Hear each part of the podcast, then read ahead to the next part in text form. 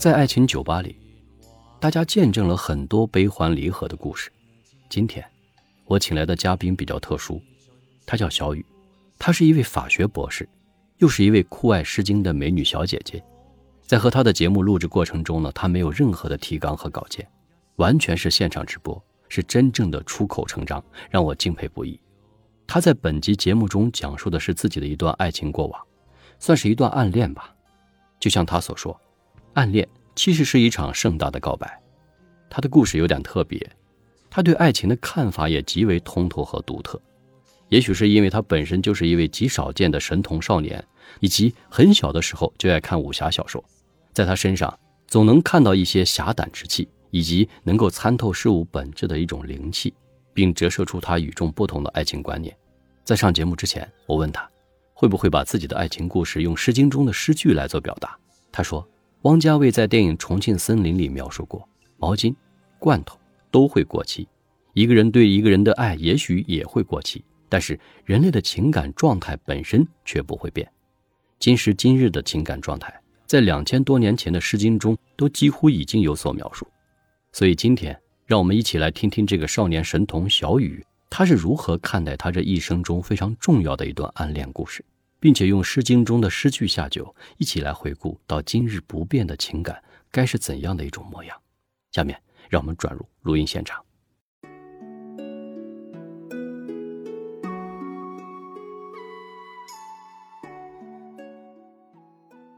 小雨，给我们的大家做一个自我介绍吧。我是小雨。雨呢是语言的语，虽然我的名字叫小雨，可是我觉得我其实不是很擅长用语言来表达自己。今天接受魔芋先生的一个访谈，鼓起了很大的勇气。你们大概猜想不到，在早上的十点钟，我备了一瓶酒在桌上，用酒来给自己打气。我也很喜欢这种把酒问青天的这种感觉，或者是跟我的嘉宾能够彼此喝着酒，然后聊着自己的爱情故事。我觉得那是一种很好的一种被自己都会打动的一种场景，真的挺好的。再一个，喝了酒之后，你也会觉得更尽兴，反而就像你所说的，喝了酒可能更能够吐露出自己的那种心声和真实的故事，因为你曾经有过一段刻骨铭心的一段恋爱，或者是我们所说的一种暗恋吧。所以，我想，对于这个暗恋这个概念，你是怎么去理解的呢？其实我一直觉得，暗恋就是一场盛大的告白。大家大概不会同意这个观点吧？因为你们可能会觉得暗恋是无人知晓的一段心事。但是从现实的层面看，我觉得这世上有两件事情是无法掩饰的：一件是咳嗽，一件是爱。你如果喜欢一个人，你身上的每一根头发丝都在倾诉着你对他的想念和你的情感，怎么可能隐瞒得住呢？怎么可能真的是一场暗恋呢？只是你没有明白的把它说出来，对方呢也没有明白的拒绝掉你，仅此而已。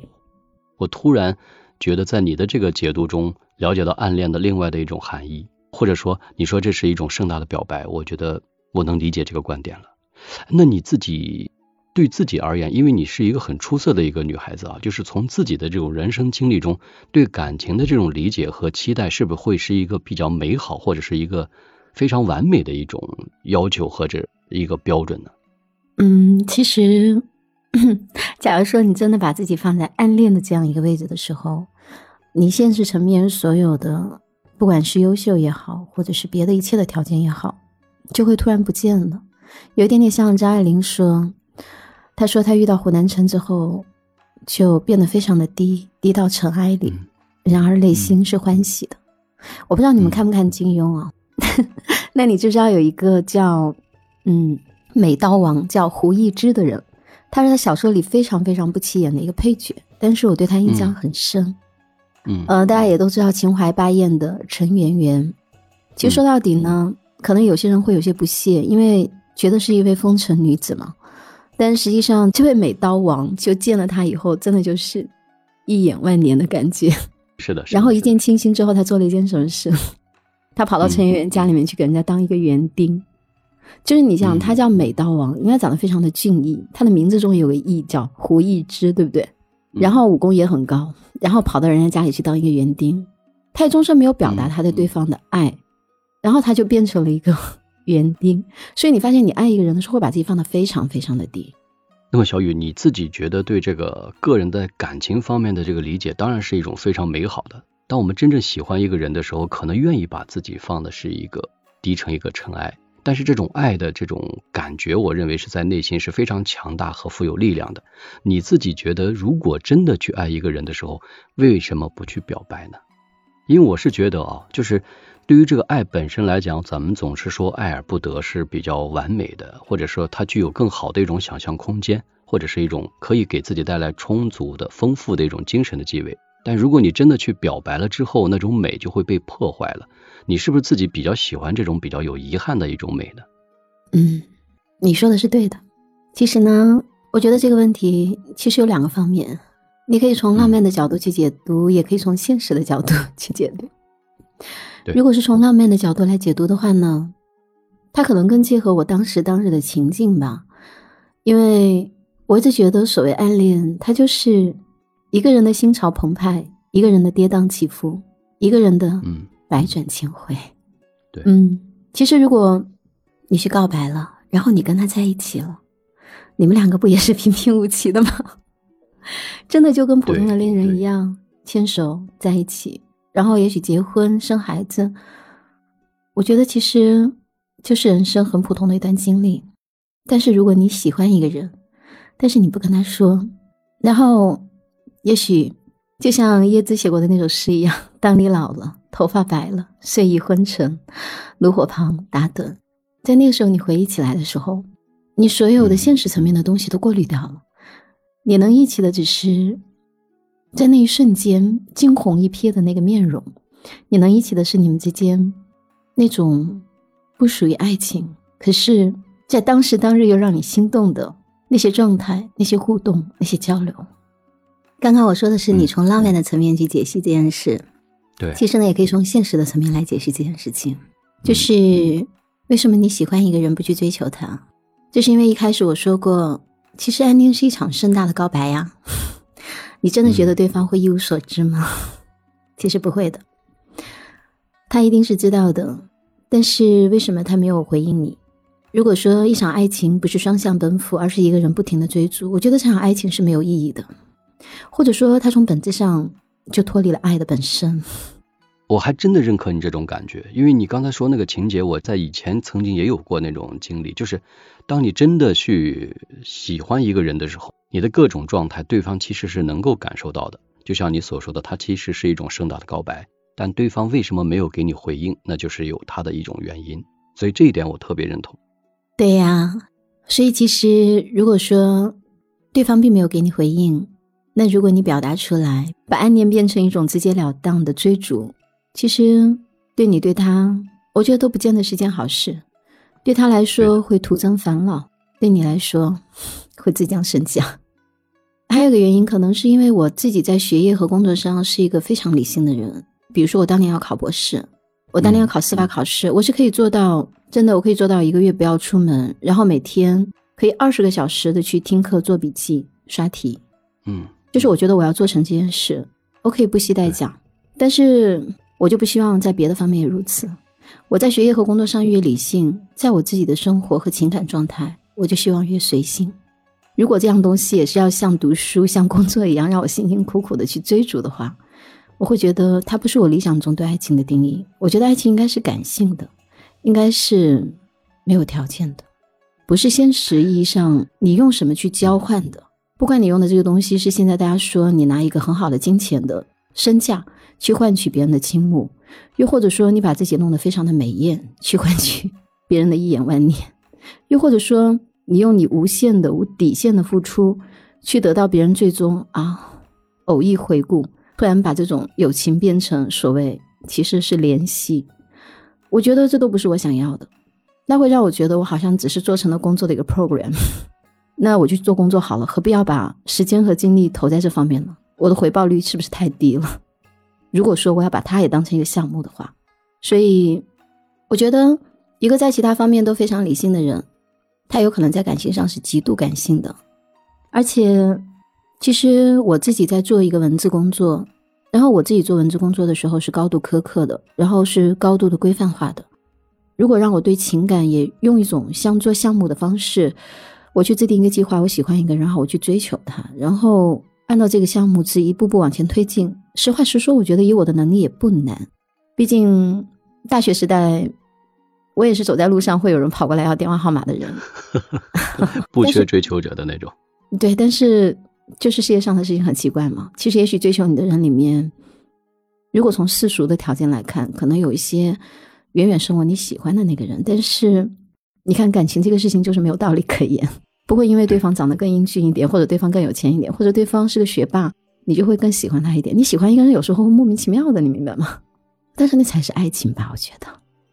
其实我特别能感受到你曾经说的那个情节，就是可能你对爱情的这个理解和那种境界的要求是一个比较理想和比较纯粹的。你希望的是心灵相通，而不是刻意的去追求，或者说让对方彼此能够跟你共同能感受到这个彼此的爱。才能够走到你们共同奔赴的那个方向。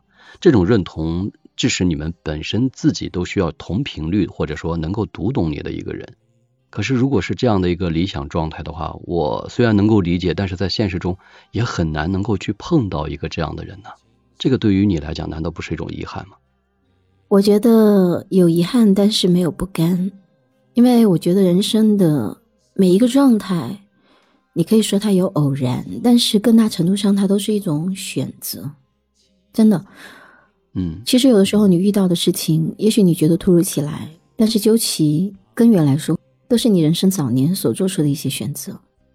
包括其实对于暗恋这个事情，其实很大程度上可能也来自于你的选择，就是你要选择去默默的喜欢一个人，然后不求回报的守在他的身边，然后。然后岁月过去，也许最终你们没有在一起，还是你选择勇敢的去跟他表达出来。也许出于种种的原因，他接受了你，你们在一起共度美好的时光。或许白头偕老，或许终成怨偶。也许你选择告白，然后对方最终没有接受你，然后你们一拍两散，朋友也做不了。其实你看，安妮也无非这么几种选择，对不对？或者你不说，或者你说了，说了之后或许成，或许不成。其实无非就是三条路。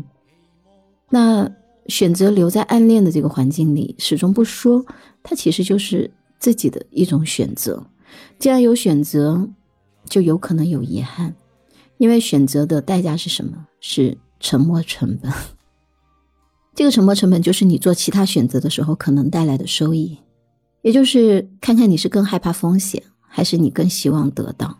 因为你说了以后有两个结果嘛，或者是得到，或者是朋友都做不了，对不对？如果你是一个勇敢的人，你就会去说，哪怕最终朋友都做不了。但是万一成了呢？对不对？那另一种人他可比较害怕风险，他害怕风险的话，他会怎样？那他就是我宁可留在朋友的这个境地里，因为往前一步可能失去啊，那不如我退一步，那我永远在你身边，即使只是作为一个朋友的存在。那可能我是比较害怕风险的人，还有原因可能是因为我是一个过于骄傲的人，就是我想你怎么可能会不明白？如果是不明白，只是他不想明白，他不想明白，你何必要？你永远都叫不醒一个装睡的人呢？我觉得你的这个感受和这个对于这个感情的这个解读是让我大开眼界的，真的。但是之前呢，我有一个朋友跟我聊过一个对感情的一个理解，我觉得跟你好像有相近之处。因为她特别喜欢一个男生，但是她也同样最终没有跟这个男生走在一起，也处在一个这样一个对于情感的一个暗恋的一种状态吧。但是他也许不是一种暗恋，他也许就像你所说的，他们在彼此的相处中，可能对方能够得到，已经得到这种信息。当对方给他给这种回馈，或者说给他一个真的想去有一个什么结果的时候，他反而没有接受。后来多年以后，他给我的一种感受是什么？他说。他说：“因为我跟他太完美了，太好了，所以我不愿意通过他跟我真正走入现实之后，被一些啊鸡零狗碎的生活所影响和消耗了我们彼此那种美好和爱情。所以我觉得，我远远的去祝福和欣赏他，对于我们曾经的那段爱，对我来讲是最好的一种交代。所以今天你跟我谈到这种对爱的一种感触的时候，我突然也有这种感觉，就是我们未必一定要去这种表达，反而你们自己能够彼此懂得这份爱。”或者存藏在自己的心里，这种感觉就已经足够了。我觉得你那个朋友说的真的是与我心有戚戚焉啊！是啊，你想，你真的爱一个人的时候，他就是你心里的神仙，你干嘛非要把那个神仙拽到地上，跟你一块儿去踩着泥泞的道路呢？其实我想起来，有的时候，其实你和你喜欢的那个人真的不一定要在一起。比如说，我多年前，在我大学时代非常喜欢的一个朋友，当然很明显我们没有在一起。然后，因为我没有在一起，其实我现在想起来，我每一个接触的片段都非常的美好。比如说，我记得 那个时候很有意思，就是你有没有就是见过那种朋友，从小就被父母当那个当男孩教养的？你有遇到过吗？有，我就是那种从小父母就会把头发给你剪得很短，然后每天都是长衣长裤，跟男生一样教养的，然后早上会逼着你跑三千米那种。然后我觉得大概没有教我一点武术，其他跟男生是蛮相似的。然后一直到一直到高中的时候，我的服装，然后整个状态都是非常非常中性化的。所以我后来到大学以后就反弹了嘛，就觉得哦，终于可以留长头发了。然后我长头发一直留到现在，你知道吗？就是我觉得嗯，就是我留了十几年的短发，我我至少也要留够这十几年的长发。但是呢，又有一个问题，就是就很小就会去看那种什么什么那种武侠小说啊，然后类似什么秦琼卖马呀，然后那种三侠五义啊，就是你你我不知道你看不看，里面就有很多就是叫倾盖如故的那种感觉，就江湖上的两个人，然后哎，你又拿金庸做对比，就像乔峰和段誉相识那样子一段，你就明白我的意思了。然后就两个人就会意气相逢为君饮，你知道吗？不一定是要喝酒，但是两个人就会非常的投合。然后很小的时候我就很向往这种状态，你知道吗？不是爱情就是友情，包括现在我也很向往这种友情。但是你知道在现实生活中几乎是不可能的嘛？嗯。然后所以就是在大学的时候有一次某一个晚上，然后我就从教学楼出来，然后就很奇怪看到有几个人在那边。嗯，不知道为什么，我已经其实记不太清楚，就是他们之间发生什么，以及做了什么，以及或者在说什么。但是就让我突然想起了“相逢一起为君饮”这几个字，然后我就莫名其妙的对他们说：“因为你知道，我其实不认识他们。那时候我刚进大学大一，而且我读书非常非常的早，就是属于那种……嗯，你知道我们国家有种叫少年大学生，你知道吗？我大概就是那个年龄进的大学，嗯，所以就就是不通事物嘛，就现在也是不通事物的。”就是你说的所谓成熟老年，就不是那不是那样子的感觉。然后莫名其妙的就回头对他们说一句：“哎，我觉得你们这样很好。”哎，然后你你觉得很奇怪吗？他们也会觉得很奇怪。对啊，其实他们是是学长嘛，然后就很很奇怪，然后我就走了。关键是，然后我也没说什么，我说完这句话以后就走了，然后就下楼梯了。后来我就因为我们当时那个学校呢，就是。嗯，南边和北边的屋子不一样，就是它是有一个地势嘛。然后南边基本上是男生居住的，然后北边是女生居住的。但是南边呢，它就有很多吃饭的地方，什么什么图书馆啊，吃饭的地方都在南边，我们叫南院和北院嘛。然后我当时就从教学楼在北院，从北院下来后准备去南院去吃点什么东西。然后走在路上，突然有人在拍了一下我的肩膀，然后说：“嗨，你也去南苑吗？”其实我现在回想起来，回头的那一眼，我其实也不想说他的眉眼是怎样的。难道我要说他美目盼兮、巧笑倩兮吗？其实只是在我记忆里真的特别美好的一刻，就是你回过头来，你就看到一张脸，然后那张脸非常的，我只能说它非常的干净，然后一双眼也非常的澄澈。因为我之前有说过，在大学里面也是走在路上就会有人跟你要电话号码那样子，其实我很厌恶这样的行为，我觉得很轻佻，你知道吗？对。但是真的第一次有一个人不认识去拍你，就直到现在啊，如果有。甚至是包括认识的男生，如果要去拍我一下，或者有什么身体的接触，我都会非常的厌恶，可能是一种有点洁癖吧。但是真的，唯一的一次，一个不认识的人拍我一下，然后回头看他的时候，居然不生气，你知道吗？可能就是因为那张脸，还有那双眼特别的干净。嗯，你有没有过这样的感觉？有，因为本身你自己并不喜欢别人这样过度的去打搅你自己，但是当你真的碰到一个你认为可能在心有感应或者是一个对的人的时候，你就会发现。你并不讨厌他，而且他的这个动作反而对你来讲，其实你会有一种欢喜的感觉。这种感觉就是可能你你们俩的这个气场能够相吻合。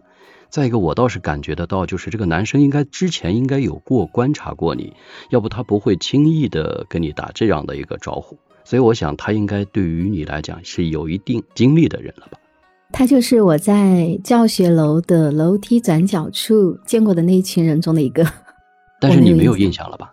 对，完全没有印象。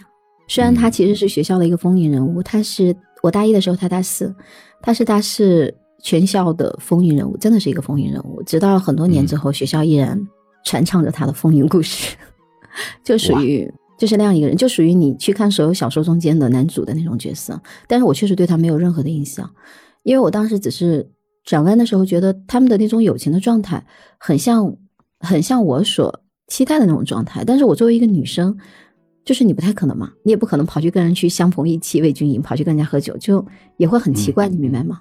就是人生吧，你不太可能做到的一些事情，就会格外的期待，对不对？所以呢，哎，你看到以后，关键是那个时候年纪尚小，然后又毫无忌讳，就是真的心直口快。然后也不认识人家，跑去就说：“哎，我觉得你们这样很好。”然后关键是其中的有一个人就觉得，他后来跟我说：“嗯，他说其实他当时他就看到一个女生，然后长发披肩的，然后又穿着一身长裙，长裙及踝，还是一个白色的长裙，然后就飘飘荡荡的从他们身边过去了。你不要误会，他不是说一见钟情，他是觉得，哎，这个女孩子会不会有什么问题要出事？” 我跟你说，真的，这个故事就一定是一个罗生门，因为在我的印象中，那天我穿的是紫色的长裙，但他一口咬定穿的是白色的长裙。但有一点，我觉得，也许你的这样的一个举动对他来讲算是一种很有特点的一种吸引的，反而他在跟你打招呼的时候，也许他会觉得跟你很熟，当时你是可以接受他这种方式的了。嗯，其实那个时候我倒不明确我讨厌什么，接受什么，我只是现在回过头去看，想着那么多时间过去。我到现在其实还很忌讳跟就是跟异性之间有任何的身体接触，但是，嗯，当时他拍我的那一下，如果现在来想的话，会觉得很很突兀、很轻佻。但我后来回想，我想，哎，为什么那个时候我一点恼怒都没有？我也没有觉得对方轻佻呢？就是很奇怪。所以你会发现，你喜欢一个人是怎么都藏不住的，因为，嗯，你对他的感觉就会和别人不一样。你会为他做的事，你一定不会为别人做。你在别人那里不能接受的东西，你在他这里可以接受，所以哪里哪里都不一样，时时处处每一个细节都透露出你对他的与众不同。所以你说，怎么可能藏住呢？这种感情，你看到他的时候欢喜的那种表情，从你的脸颊的每一个表情，从你眼神的每一个期盼，你的雀跃，真的就是像诗经说的“奇语望之”，怎么可能藏住呢？你对他的欢喜是溢于言表的。因为每个人都能感受到。其实我发现啊，小雨，就是当你自己喜欢一个人的时候，你的这种，尤其是一个女生，可能对于男生来讲，你的所有的行为，或者说所有的一些细节，男生其实是可以感悟得到的。所以你所说这句话，我现在能够彻底的理解，就是真正的一个暗恋就是一个盛大的表白。而当你真正能够想去得到对方给你的回应的时候，对你来讲，难道不是一个最大的期盼吗？难道你不希望对方给你给一个更积极的一个回应吗？你应该会有一定的期待呀，啊，其实很难说，因为其实我后来回想很多年的时光过去，其实回想起来很多年过去，我觉得他对我也非常好啊。比如说我第一份工作，觉得自己做的不开心，然后他当时在，就是他当时在给投资人做一个大项目，然后就有邀请我来北京发展。那个时候我在地方，不过我拒绝了。后来，嗯，有一次，嗯。我家里遇到一些问题，嗯，然后他找一个朋友要转给我一大笔钱，但是这次不是我拒绝，是我的朋友拒绝了，嗯，所以你看，其实，嗯，你喜欢一个人，真的全世界都会知道的，根本就没有暗恋这一说。我的朋友就是觉得，嗯，没有必要，要么你就应该去和他在一起，如果你不和他在一起，为什么要做这么多？让他可能产生误会的事情，所以我同学直接就把他拒绝掉了。我的一个朋友，然后后来，嗯，反正所有的事情也都过来了，我也都把所有的问题都解决了。嗯，很久以后，我这个朋友才告诉我这个事。他说：“我希望你不介意，我替你拒绝他了。”哎，我觉得拒绝的真好。嗯，但其实他困难的时候，嗯，有一段时间他在工作上不如意，然后他有一次辞掉了工作。那个时候我还在地方，然后他在我那里落脚，待过好几个月的时间。后来我自己来北京了，然后有一个还比较稳定的工作。他当时在他自己的单位受到排挤，然后被外派北京，然后当时也是落脚在我那里，两次都有和我在一起，有待过几个月的时间，就是落脚在我的住处。但是请不要往龌龊的方向去想，如果我们之间但凡有一点的逾矩，那今时今日我回忆起来就不是一个美好的状态。就是，所以我现在都觉得人家说什么酒后乱，就是会会乱这样子，我根本就是。真的嗤之以鼻，不屑一顾，就是你不想乱，一定是乱不起来的。嗯，然后我现在想起来，嗯，你比如说他第一次落脚在我那里的时候，其实他他曾经委婉的表达过，他就留在那里好了，就在一个小城市也挺好的，要不就陪着我吧。但是我当时真的很坚决的说，我说我希望你实现你自己的梦想，我希望你早点离开这里。嗯，其实很久很久以后，他说他其实很意外，因为他以为他在那里留着陪着我会比较高兴，但是在我心里，嗯，他过得好，比陪着我更重要。对，我觉得特别能理解你，真的，因为你不希望通过你的生活而影响到他，他可以过得更好。这反而是对爱真正的一种更伟大的一种奉献，或者说一种对爱的一种理解和升华吧。不是说你们俩在一起不好，而是希望他更好。当然，这是一种，也算是一种舍得，也算是一种奉献吧。奉献了你俩本身在一起的这种机会和爱，反而希望他能够过得更好。当然，他也许这样能够理解到你的。后来他做到很高的职位，嗯，他后来在上海，嗯。嗯，在某个领域已经做得非常好，做到了非常高的职位，有他自己的 team 吧，现在应该过得也很好。那会不会是这样？就是当初的这段经历呢？对于你来讲，其实你是，包括你现在的这种状态啊，你是不是还会感觉到有一点点的这种割舍不掉，或者是有一种遗憾呢？有时候我觉得我其实是个非常现实的人。我现实的层面体现在哪里呢？就是。你是不是看所有的青春电影小说里头失恋了就要去酗酒是吧？然后呢，再去找一个莫名其妙的人去开展一段莫名其妙的感情，然后把自己踩到泥里面，然后践踏的不成样子。但是我不是。嗯，其实这么多年过去的话，我觉得我不会因为我没有得到或者说失去或者怎样去践踏我自己。这么多年，我去读书，去考博士，然后。去尽我的可能去参加一些我可能参加的竞争，然后去拿到 number one，而事实上我也做到了。嗯，最初的时候我们在一起聊天，然后对我没有说完那个故事，然后很有意思。然后他拍完我一肩膀，我说去南苑吗？我说对呀。嗯，然后我们就一起去吃了一顿饭，很有意思，点的是龙虾，你知道吗？就那种小龙虾嘛。那你知道小龙虾吃起来就是油乎乎的，就很就很熟的朋友在一起无所谓，但是。你有没有看过《东京爱情故事》？《东京爱情故事》里面一个女生和一个男生在一起，她很喜欢那个男生，所以吃樱桃的时候，她是不好意思把那个樱桃的核吐出来的，她就悄悄的把那个樱桃的核吞进去了。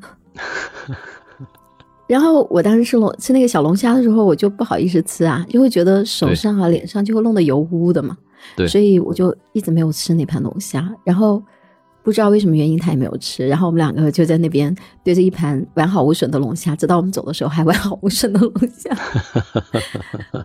我们就在那喝茶聊天，你看也没有喝酒，对不对？就聊一晚上。然后当时我属于家境还凑合的一类人，但是。其实我们家也就是南方的一个小城市，在那个城市里头，其实以前也不像现在这么发达。然后就是，其实你看书是有很多局限性的。我算是小时候读书就已经读的，算是在当地非常的广的一个人了。但是真正进入大学之后，跟他聊起，发现哇，真的，我其实有很多领域都是空白的。所以那天聊完之后，我就觉得哇塞，我要好好去读书。哦，然后好好读书这个习惯一直用到现在。我们当时聊完。真的很有意思，你你很难想象，就是聊完之后，我们第二次见面是什么状态？嗯，第二次见面还在教学楼，然后我从楼上下来，然后远远的听到了他的声音。你看，就见过一面，我就记住了他的声音。他的声音非常的有辨识度。我之前有跟你聊过，我是一个声控，对不对？嗯，他的声音很有辨识度，非常非常的有特点，不是那种。不是那种说唱歌很好听的声音，也不是说周深那样很优美的声音，但是它非常有辨识度，就是很容易让你沦陷其中的那种声音。然后远远的听到了他的声音，你猜我的反应是什么？嗯，你猜呀？开心。我当时听到了他的远远的听到他的声音，我的做法是掉头逃走。那为什么？因为我觉得我还没有好好的读书啊，所以我没有勇气跟他见面聊天了。哦。然后现在想想，这种心情也蛮好的，所以，所以后来我就去好好读书了呀。所以后来，我就一步一步的念到了博士啊。其实他现在也就念了一个硕士。很有意思的是，他后来去经商了嘛，所以他也许挣很多钱。但是其实他现在既不读书也不写书了。当年还说要为我写一本书呢，现在那本书估计也就没戏了。然后总之吧，我想象中他会走上的道路，走上了一条。我怎么也没想到他会走上的道路。你看，人生就是很吊诡。哎，你有没有觉得你喜欢一个人，你会想让自己成为他？那个时候我就觉得他博闻广智，觉得他博学多才，觉得他以马千言，笔不加点。嗯，今时今日的我，其实都可以做到了。嗯，我变成了我想象中的他，但是很遗憾，他又不知道变成了什么样子。但是今时今日，我已经不会再追逐他了。比如说，我今天肯定不会再跑去做一个项目，然后挣很多钱，然后变成商界的某个精英。我已经有了自己的道路，虽然这条道路最初是因为遇见他，所以你看人生的吊诡就在这里。嗯，你看你人生的选择有时候会很奇怪，你会变成你喜欢的那个人的样子，但是你喜欢的那个人又会变成很奇怪的样子，然后终有一日你会停止追逐他的步伐。然后远远的看着他，觉得这样也挺好。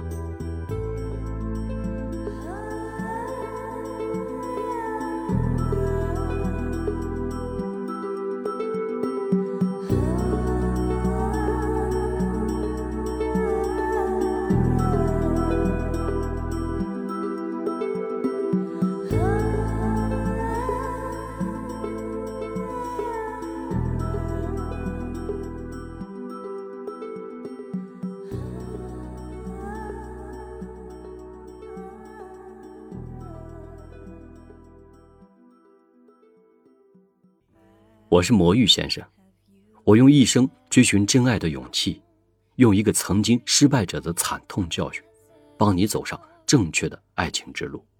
我是可以听你悄悄话的知心哥哥，喜欢我的节目就订阅关注我吧。